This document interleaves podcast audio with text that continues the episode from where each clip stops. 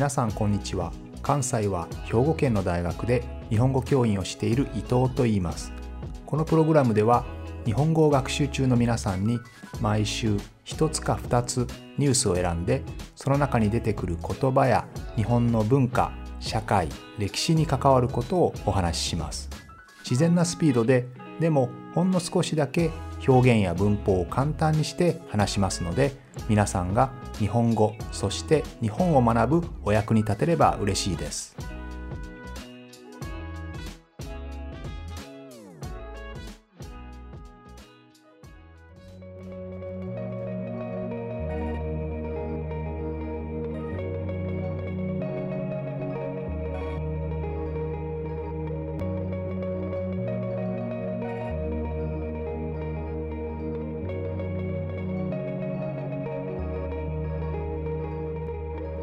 今週は日本で働く外国人労働者、えその外国人労働者の受け入れをもっともっと拡大しようとしているということがニュースになりましたね。えもちろん外国人が日本で働く、まあ、他にも勉強する、えそういうためには皆さんも知っている通りビザが必要ですね。ビザというのは、えー、つまり自分がどういう身分でどのような立場で日本にいるか日本に滞在するかそれを国にきちんと認めてもらうということですね。ですので例えば留学生でしたら、まあ、勉強する目的で、えー、留学生というビザを取って日本に滞在するわけですけれども、まあ、その中に特定技能というのがあるんですね。この特定技能というのは1号2号というのがあってえその2号の方をですねもっともっと広げていこうというそういう動きが今週ニュースになりました。この特定技能というのはですね、まあ、その名前の通り特定の技能を持った人が日本で働くのを認めましょうというそういうビザなんですけれども、まあ、これまでですね、まあ、結構有名ですけれども技能実習というそういうビザがありました。この技能実習というのは、えー、技能を学ぶ実習で学ぶということで例えば工場とかあるいは農業で働いてその技術スキルを学んで自分の国に持って帰る、まあ、日本はその技術を教えるというそういうビザなんですね。ですので実習を受ける、まあ、練習をする、えー、そういうビザです。ですので、えそこにそのビザで入ってくる人たちは、え特に技術やスキルを持っている人ではなくてむしろ技術など、まあ、学ぶためにやってくるという、えそういうビザになってるんですね。で、まあ、これにはいろいろな批判があって、まあ、技能を学ぶと言いながら実は外国人のことを安い労働力として、まあ、見ていて、まあ、技能を教えるんではなくて一定の期間大体3年から5年の間ですね。3年から5年の間、え、まあ彼らを安く使ってそのまま国に帰ってもらうと。彼らは特に、えー、技能を学ぶわけでもなくただ安い給料で働くという、まあ、そういうことがいろいろと問題になっているわけですね。それに対して今ニュースになっている特定技能というのは基本的には特定の技能を持った人が日本で働くことを認めましょうというそういうものなんですね。ただ実際はこの特定技能というのは技能実習で働いた人がその次のアップデート、リニューですね、更新する、更新をしてそして特定技能に切り替えるということも想定されているので実質的にはやはり安い労働力の延長ではないかというふうに言われているわけですね。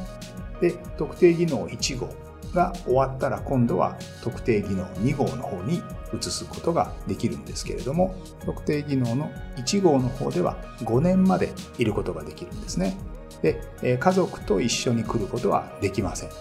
でも次にリニューをして特定技能2号になると3年で何回もリニューできるんですね。更新することができます。また、えー、配偶者、つまり自分の妻とか夫を連れてくることができるし、子供も連れてくることができます。この何回も何回もアップデートできて、リニューできて、そして家族も連れてくることができる。えー、この特定2号というのはですね、今は建設業、まあ、建物を作ったりする建設業と、それから造船の分野ですね。ですので、まあ、船を作る分野。この2分野だけなんですけれども、これを農業とか漁業とか、飲食品の販売とかですね、製造とか、そういったあるいは外食ですね、まあ、レストランです。レストランとかホテルなどの宿泊、こういったところにどんどん広げていきましょうという、そういう動きがあると。これがニュースになったんですよね。これが事実上の移民受け入れ、まあ、外国人労働者をどんどん受け入れて、え何回も何回も更新できればそのまま進めてしまいますので、まあ、外国人の受け入れにつながるんじゃないかというのが、えまあ、ニュースになっているわけですね。まあ、外国人の受け入れというのは、まあ、アメリカが特に有名ですけれどもアメリカやイギリスのブレグジットもそれが大きな原因の一つだと言われていますけれども、まあ、受け入れに対する、まあ、トラブルとか、まあ、いろんな心配があるので外国人の受け入れには反対する人も多いわけですよね。でも一方で産業界では特に最近は少子高齢化で、まあ、子供がいませんのでなかなか働く人もいない特に日本では 3K と呼ばれるきつい汚い危険こういった仕事若い人はやりたくないですからこういった仕事をしてくれる人が少ないそこを外国人に頼ると頼らざるを得ないというのがまあ現状なわけですよね。このような人手不足と外国人の受け入れというのは、まあ、世界中の、まあ、特に先進国で大きな問題になっているんですけれども、え、日本はですねもちろん先進国になる前は移民を送り出す側でありました。今日は少しそのお話をしたいと思いますね、まあ、特に有名なのはハワイにたくさんの日系人いますよね。ブラジルにもたくさんの日系人がいます。これはつまり日本人が昔移民としてハワイやブラジルにたくさん渡ったからそこに日系の方がいらっしゃるわけですよね。まだ日本が侍の時代だった頃まあ、武士の時代ですね、えー、江戸時代の終わり頃ですけれども、まあ、江戸時代の終わりといえばですね、ヨーロッパから船が来てですね、日本はその当時鎖国といって特にヨーロッパの国とは貿易や付き合いをしていなかったのでえー、まあ、要はドアを閉じていたわけですよね。ドアをクローズしていたわけですけれども、まあ、そこにヨーロッパから、まあ、アメリカをはじめ、たくさんの国がやってきて、港を開きなさいと、開国、国を開きなさいというふうに来たわけですよね。で、まあ、なぜ来たかというと、例えばアメリカなどではですね、えー、捕鯨船、まあ、クジラを、クジラの油を使っていましたので、そのクジラの油を取るために、太平洋を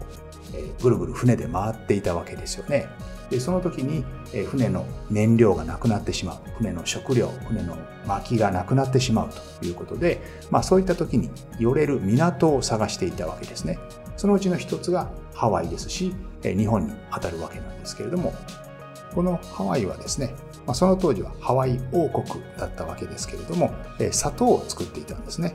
砂糖というのはサトウキビからできますけれどもこのサトウキビを育てるための労働者がたくさん必要だったわけですね。その労働力を日本に求めたわけです。その当時の日本の政府は徳川幕府ですから徳川幕府と交渉してネゴシエーションをして、えー、そこから移民事業を始めたんですね。横浜で始めました。横浜からハワイで働いてくれる人を募集してそれを送り出すんですね。で、えー、一旦送り出しの交渉がまとまってさあ今から送り出そうという時に、ちょうどその時は江戸時代が終わる時です。明治維新ですね。えー、侍の世の中が終わって天皇中心の世の中になるということで、ちょうど江戸幕府が終わってしまう時なんですね。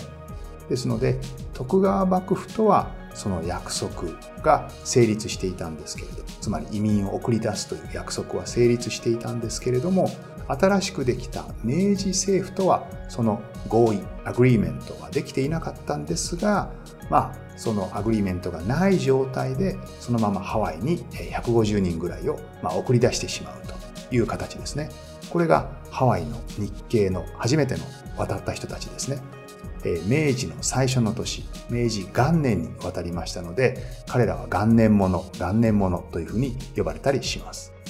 これをきっかけにハワイだけではなくてアメリカの西海岸の方にもたくさん日本人が渡ることになって、まあ、彼らはですね基本的に真面目なので安い賃金安い給料でよく働くんですよね。でもなかなか文化的には一緒にならない。特にアメリカはまキリスト教の文化ですからなかなか日本人とは文化の折り合いがつかない。うまくいかないんですよね。また日本人はそのアメリカであんまりお金を使わないんですね。必要な日用品というのは全て日本から取り寄せていたのでその意味でもま安い給料で自分たちの仕事を奪ってしかも地元の経済にもあまり貢献をしないということでどんどんどんどん日系人のに対する視線が厳しくなって、えー、彼らを排斥しよう追い出そうという動きが強くなってくるわけですね。さらに日本が1904年に日露戦争日本とロシアの戦争ですけれどもその日本とロシアの戦争に一応勝つんですね、まあ、ギリギリなんですけれども勝つわけです。そうすると日本はどんどん脅威になっていく。彼らにとってのアメリカ人にとってのあるいはヨーロッパ人にとっての日本ってそろそろ大きくなってきて嫌だな危ないなという感じですね。そういう感情が出てきてですね。また日本とアメリカの関係が悪くなっていきます。そういった中でアメリカの中では排日運動ですね、まあ、日本人を自分の国に返してしまえという動きが強くなってですねいろんな嫌がらせとかあるいは襲撃事件も起こってしまいます。日本人をま攻撃する事件ですね、まあ、こういったことが起こってしまいます。で1907年3年後ですね。日米紳士協約というのを結びます。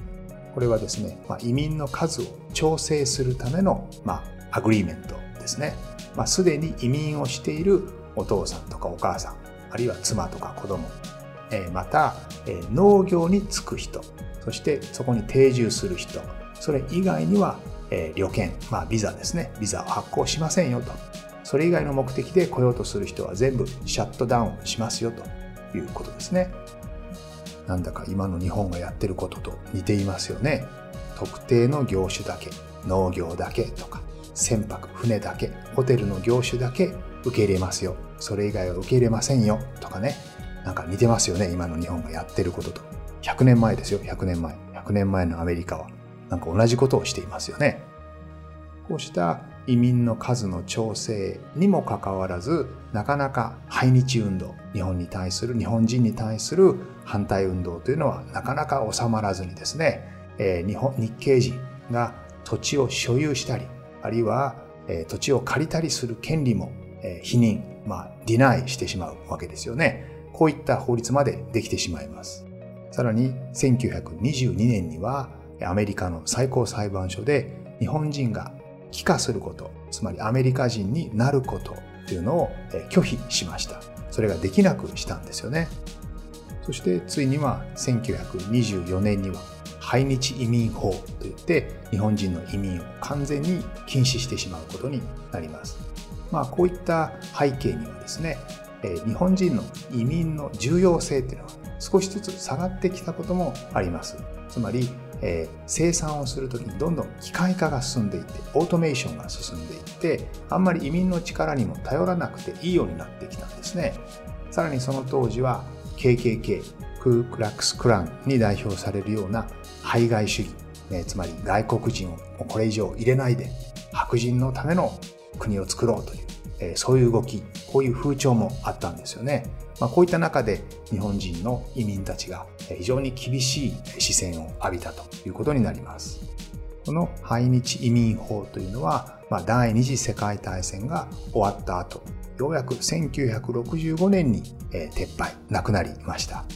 非常に皮肉なことに1924年に排日移民法っていうのが制定されて日本人がアメリカに移民できなくなったわけですけれども非常に皮肉なことにこのちょうど同じような時期からですね今度は日本の中で炭鉱業、えー、つまり鉱山で山を掘ってコールですねえ、炭を取っていく、石炭を取るえ仕事がありますけれども、まあ、このあたり、日本の若者がなかなかその仕事をやりたがらなくてですね、今度は朝鮮半島から労働力を輸入するというえ、そういう方向に日本が動くんですよね。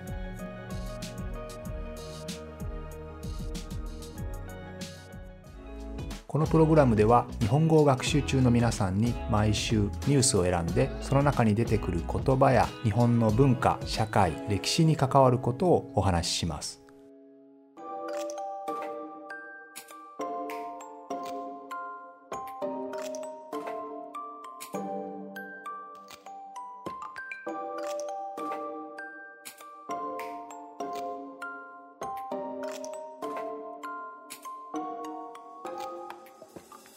さて今週は移民の話を見てきましたけれども今日本はどのような形で世界から移民の人たち外国人労働者をどういう形で受け入れるかということで悩んでいるわけですけれども、まあ、つい100年前はですね日本人は移民をどんどん送り出す側だったわけですよね。そういったことを我々は忘れてはいけないと思います。この立場の逆転というのはですね、他のところでも起こっていて、例えば最初の方に言いましたけれど、日本は鎖国をしていて、アメリカや他のヨーロッパの国から国を開きなさいということを言われたわけですよね。でそのように言われて日本は国を開いたわけですけれども、じゃあその次日本人は何をしたかというと、お隣の朝鮮半島に港を開きなさいというふうに言ってですね、まるでヨーロッパの国と全く同じことを隣の国にするわけですよね。発展をした国がまだ発展中の国にする行動。そしてその発展中の国が今度発展するとまた次の発展中の国に同じ行動をしてしまうというのはですね我々はしっかりと認識をしないといけないと思います。ということで今週は移民のお話でした。また来週も聞いてくれると嬉しいです。